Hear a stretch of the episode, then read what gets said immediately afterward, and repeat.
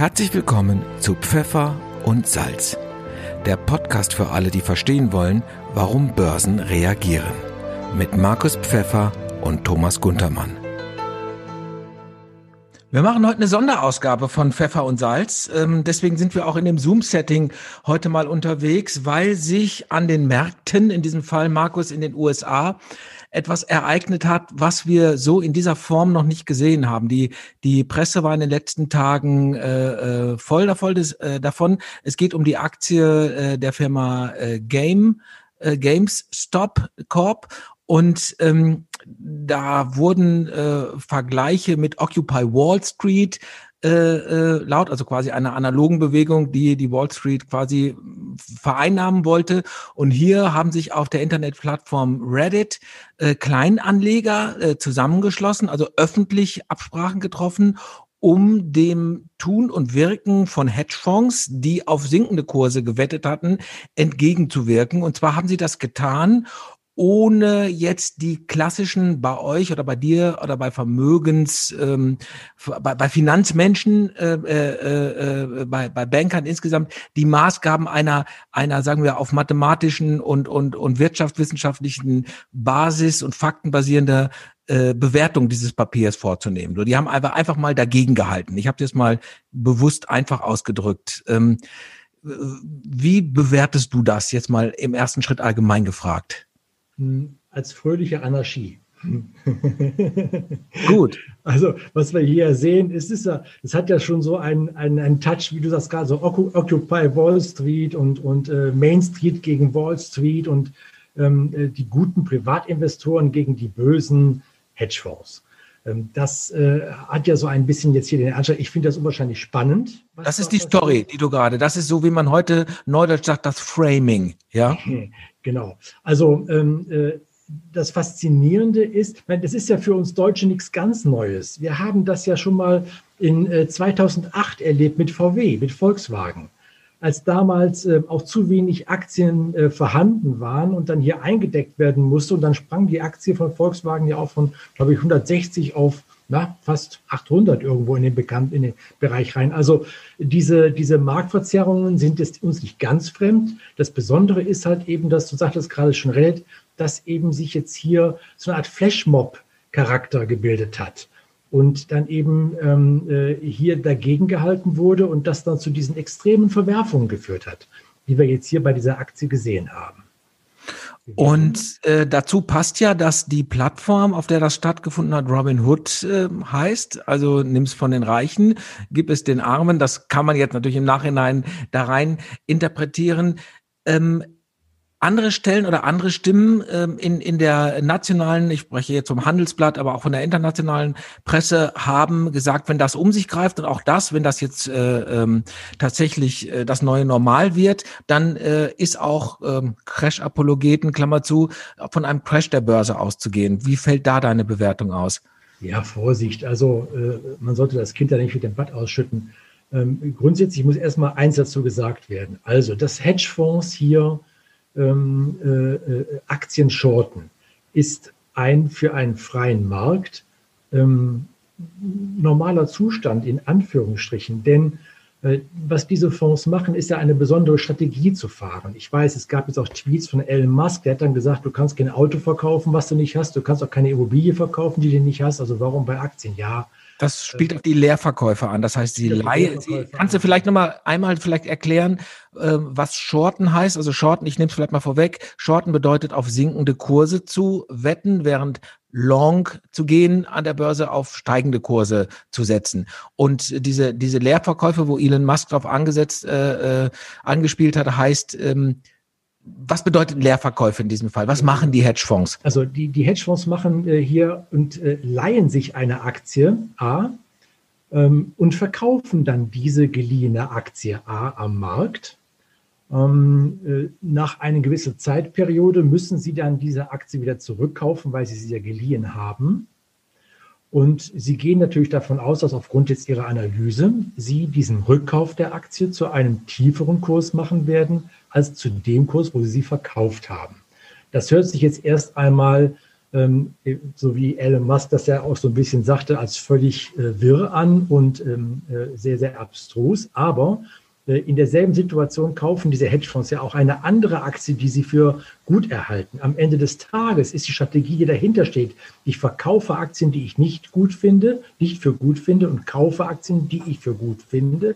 Die Aktien, die ich verkaufe, leihe ich mir. Per Saldo ist mein Fonds im Prinzip neutral aufgestellt weil ich habe Aktien und ich habe Aktien, die ich nicht habe. Das gleicht sich irgendwo aus. Und das Einzige, was bei meinem Fonds dann letztendlich passiert, ist, dass die Aktien, die gestiegen sind, ich eben im Portfolio habe und damit im Prinzip dann besser liege als bei den Aktien, die jetzt hier gefallen sind, die ich nicht habe.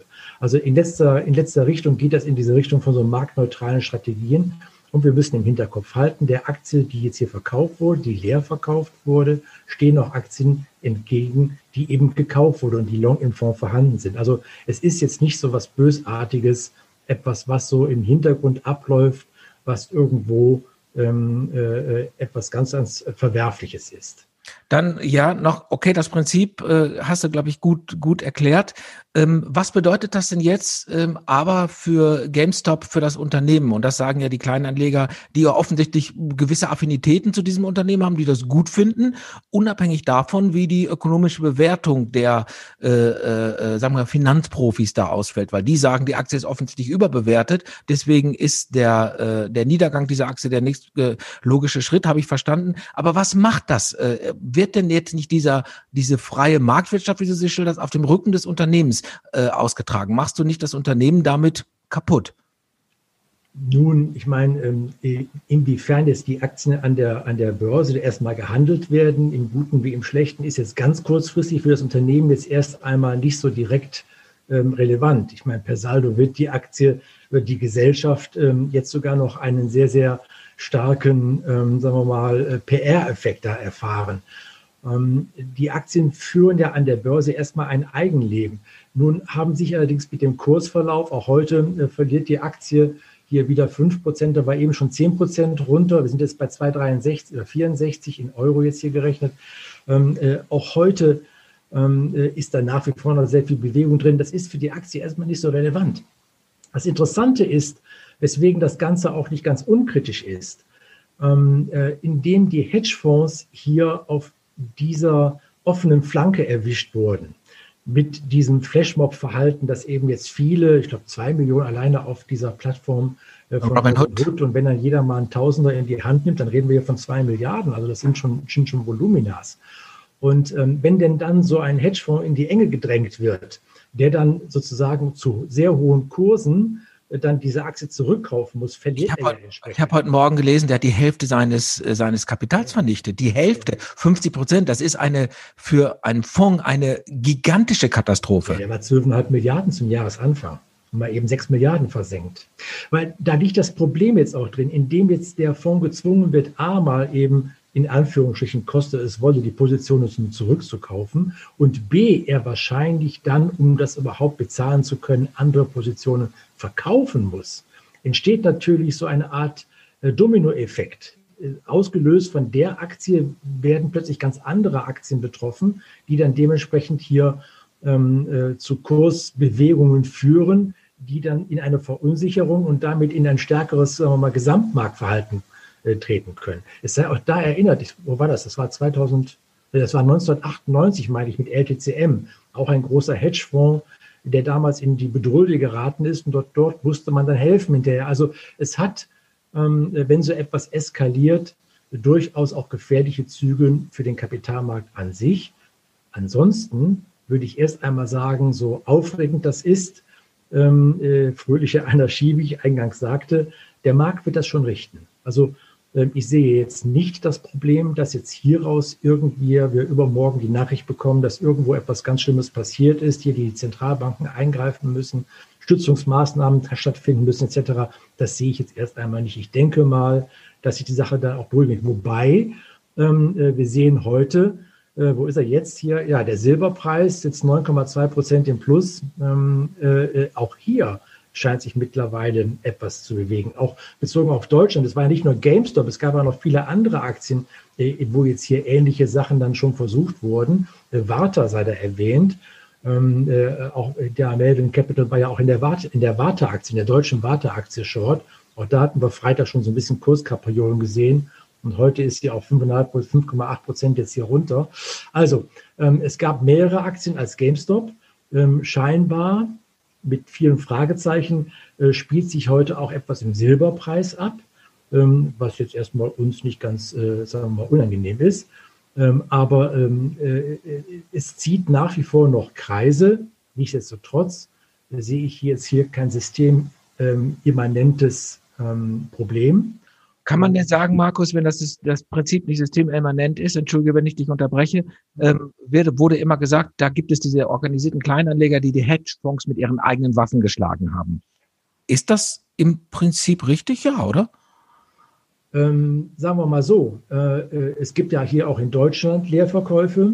Ähm, es gibt ja, auch eine Seite ja, beim Bundesanzeiger, äh, die man. Ich mach das mal auf. Du hast natürlich ein paar Slides vorbereitet für heute. Ich teile mal gerade meinen Bildschirm hier für alle und äh, kannst du es sehen?